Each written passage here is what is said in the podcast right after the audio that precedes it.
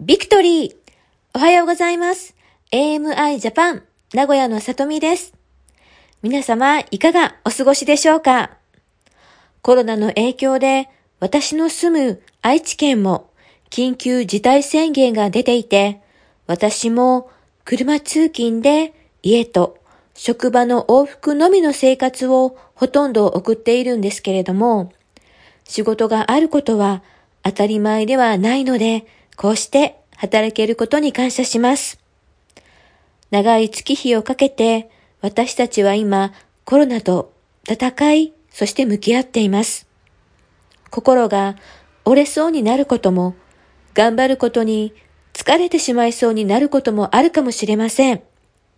小さな積み重ねですが、諦めることなく、一人一人が気をつけて、心がけて、前進していきたいと思います。今日のテーマは、柔軟にです。私は昨年末ぐらいから夜ストレッチをするようになりました。それは、だいたい11月頃なんですけれど、体調を少し崩していました。体調を崩していたと言っても寝込んでいたわけではないんですが、ある夜、寝ていたら、いきなり左脇から背中にかけて激痛が起こりました。もう痛くて痛くて眠れないほどでした。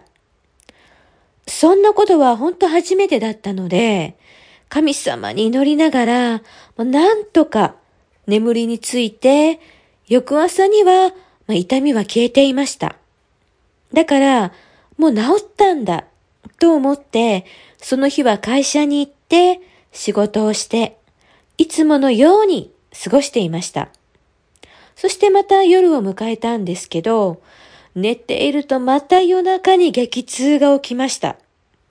もう痛くて痛くてまた眠れない時間を過ごしました。明け方になるとまた痛みは収まってきたんですけれど、もしかしたらまた今夜も痛くなるかもしれないって思うと、とても落ち着いていられなくて、この日は会社を休み、病院へ行きました。エコー検査や血液検査、また別の日には CT 検査までしたんですけれど、痛みの原因となる理由はわかりませんでした。それでも、痛みはしばらく毎日続いていたので、処方された痛み止めを飲んで過ごしていました。このまま痛み止めを毎日飲み続ける生活をしないといけないのかもしれない。と思うと本当に心配になりました。ストレスが原因なのか、神経痛なのか、年齢的なものなのか。ネットでいろいろ調べました。痛み専門のクリニックに行くことも考えました。しかし、気がつくといつの間にかだんだん痛みが消えていきました。あの痛みは一体何だったんだろうって思うぐらい、もう今は痛みがありません。私は、神様はこのことを通して、私自身の心と体を見つめる時間を与えようとしてくれていたのではないかなと思いました。なぜなら、心と体はつながっています。心に何か問題があれば、体も固くこわばって不調になってきます。だから、体にどこか不調があるということは、心のどこかにも不調があるのかもしれないと思ったからです。心も体もやっぱり柔軟でなければ怪我を負いやすくなります。硬かったらせっかくいいものが来ても跳ね返してしまったり、また衝撃に対して傷を負いやすくなってしまいます。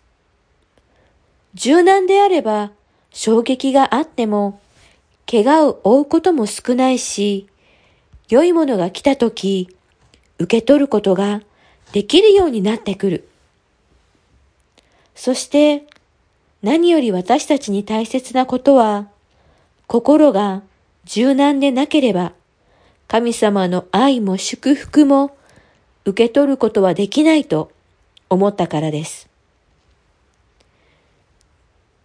心が柔軟になることで、神様の愛の言葉である御言葉が入り、どんな時も私たちを導き助け、守るものとなっていくからです。例えば、乾いた土は水を吸収しにくいです。でも、柔らかい土は水をどんどん吸収していきます。神様の御言葉も同じで、心が硬くては吸収することができません。今、私たちは御言葉を学んでいます。御言葉を自分のものとしていく訓練をしています。御言葉の種が私たちの心に入って大きく大きく成長し、私の人生を変えてくれる。御言葉はそれぐらい大切なものです。だから、心を本当に柔軟にしないといけないと思いました。ですから今この訓練を信じて続けています。ここで今日の御言葉。ルカの福音書8章4節から15節少し長いですが読みたいと思います。さて、大勢の人の群れが集まり、また方々の町からも人々が身元にやってきたので、イエスは例えを用いて話された。種をまく人が種まきに出かけた。まいているとき、道端に落ちた種があった。すると、人に踏みつけられ、空の鳥がそれを食べてしまった。また、別の種は岩の上に落ち、生え出たが、水分がなかったので枯れてしまった。また、別の種は茨の真ん中に落ちた。ところが、茨も一緒に生え出て、それを押し塞いでしまった。また、別の種は余市に落ち、生え出て百倍の実を結んだ。イエスはこれらのことを話しながら、聞く耳のある者は聞きなさいと叫ばれた。さて、弟子たちはこの例えがどんな意味かをイエスに尋ねた。そこでイエスは言われた。あなた方に神の国の奥義を知ることが許されているが、他の者には例えで話します。彼らが見ていても見えず、聞いていても悟らないためです。この例えの意味はこうです。種は神の言葉です。道端に落ちるとは、こういう人たちのことです。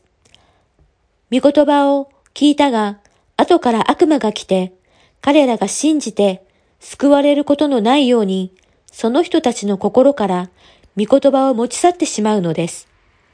岩の上に落ちるとは、こういう人たちのことです。聞いた時には、喜んで御言葉を受け入れるが、根がないので、しばらくは信じていても、試練の時になると、身を引いてしまうのです。茨の中に落ちるとは、こういう人たちのことです。御言葉を聞きはしたが、とかくしているうちに、この世の心遣いや富や快楽によって塞がれて、身が熟すまでにならないのです。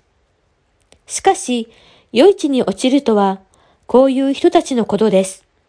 ただし、良い心で御言葉を聞くと、それをしっかりと守り、よく耐えて、実を結ばせるのです。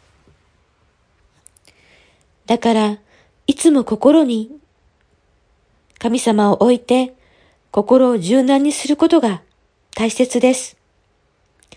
神様が与えてくださる生ける命の水である御言葉を受け入れ、心を満たして、